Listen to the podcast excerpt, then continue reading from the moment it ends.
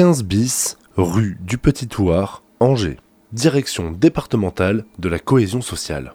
Dans le cadre de la rencontre départementale de la vie associative dans le Maine-et-Loire, rencontre avec Kada Ounas, co-animateur de l'atelier sur une gouvernance plus partagée. Je m'appelle euh, Kada, c'est mon prénom Ounas, euh, mon nom. Euh, je suis conseiller d'éducation populaire et de jeunesse à la direction départementale de la cohésion sociale. Et donc moi j'ai donné un coup de main sur cette manifestation qui a mobilisé pas mal de monde sur l'animation d'un atelier concernant la gouvernance associative. L'état d'esprit de cette journée-là, c'est premièrement valoriser l'engagement associatif qui a quand même le mérite d'exister euh, qui concerne énormément de bénévoles euh, pour lesquels euh, l'engagement n'est pas toujours mis en lumière, mis en valeur.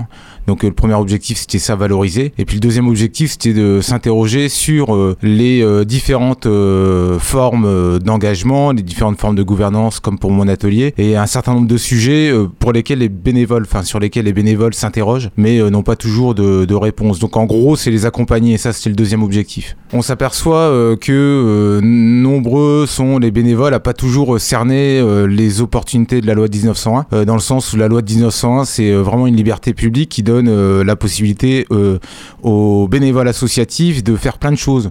Or, les bénévoles ne s'autorisent pas toujours à les faire, dans la mesure où elles s'enferment dans des statuts types qu'on leur donne, et elles s'enferment aussi dans des formes de fonctionnement qui datent des, j'allais dire, des anciens temps, et qui est très souvent verticale.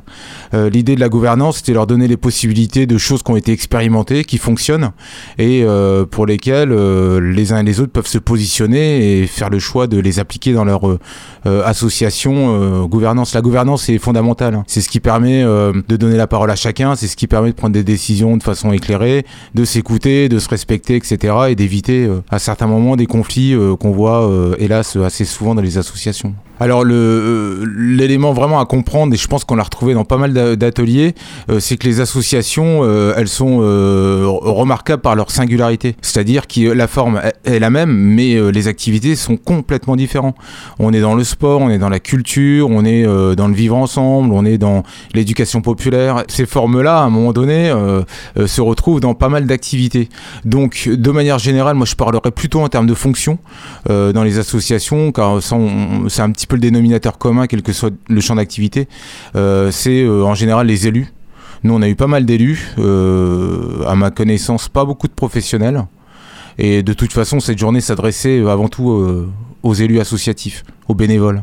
Déjà, on a essayé sur la méthode euh, d'être euh, dans la participation d'emblée, c'est-à-dire qu'on a souhaité euh, être relativement dans, et dans une relation de confiance, et c'est pas évident à établir en deux heures lorsqu'on se connaît pas.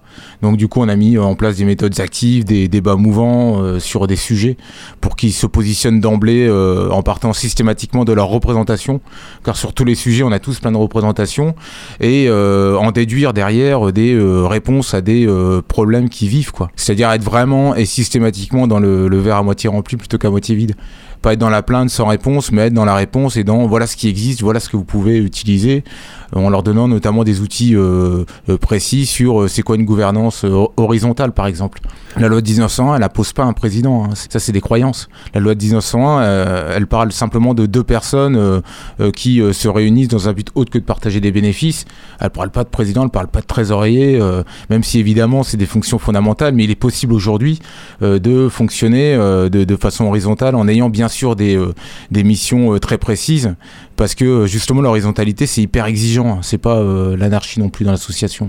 Les associations, elles ont vraiment besoin, j'allais dire, de garder les personnes qui s'y engagent et elles ont aussi besoin de donner envie aux jeunes en particulier. On s'aperçoit effectivement que les schémas associatifs, comme je disais tout à l'heure, verticaux, président, etc., etc., fait que à certains moments, lorsque le président à l'Assemblée générale dit bon ben moi je m'en vais, est-ce que quelqu'un veut venir derrière, on se regarde dans le blanc des yeux et on n'a pas forcément euh, envie d'assumer ce type de fonction-là.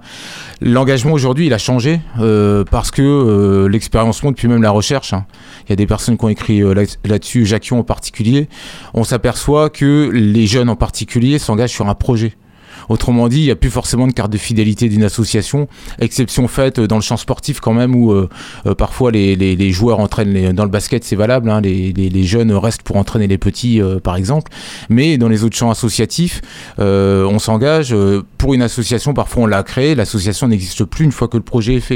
Ça, c'est les schémas actuellement d'engagement. Donc ça veut dire que la gouvernance horizontale permet sans doute aux jeunes de plus facilement s'y retrouver. Ça, c'est vraiment le premier élément. Et puis, deuxième élément, elle permet aussi à chacun euh, de s'y retrouver et de pouvoir être dans une relation de confiance, dans une relation d'égalité et pas euh, forcément avoir un chef euh, local qui vous dit ce que vous avez à faire, quoi sur certains points, on était quand même dans l'expérimentation parce qu'on avait quand même une bonne partie euh, du groupe qui était euh, habitué et parfois ancré sur euh, les schémas conseil d'administration, bureau, etc. Donc pour certains, ça a été perturbant. Pour d'autres participants, ça a été perturbant de travailler dans des ateliers avec des personnes justement qui avaient ce type de schéma dans leur tête. En fait, moi, ce que je retiens dans cet atelier-là, c'est que il est urgentissime de donner la parole aux personnes qui ont mis en place des formats typiques associatives pour qu'elles puissent les partager, pour qu'elles puissent les expérimenter moi, ce que je retiens, on leur a donné plein d'outils. Hein.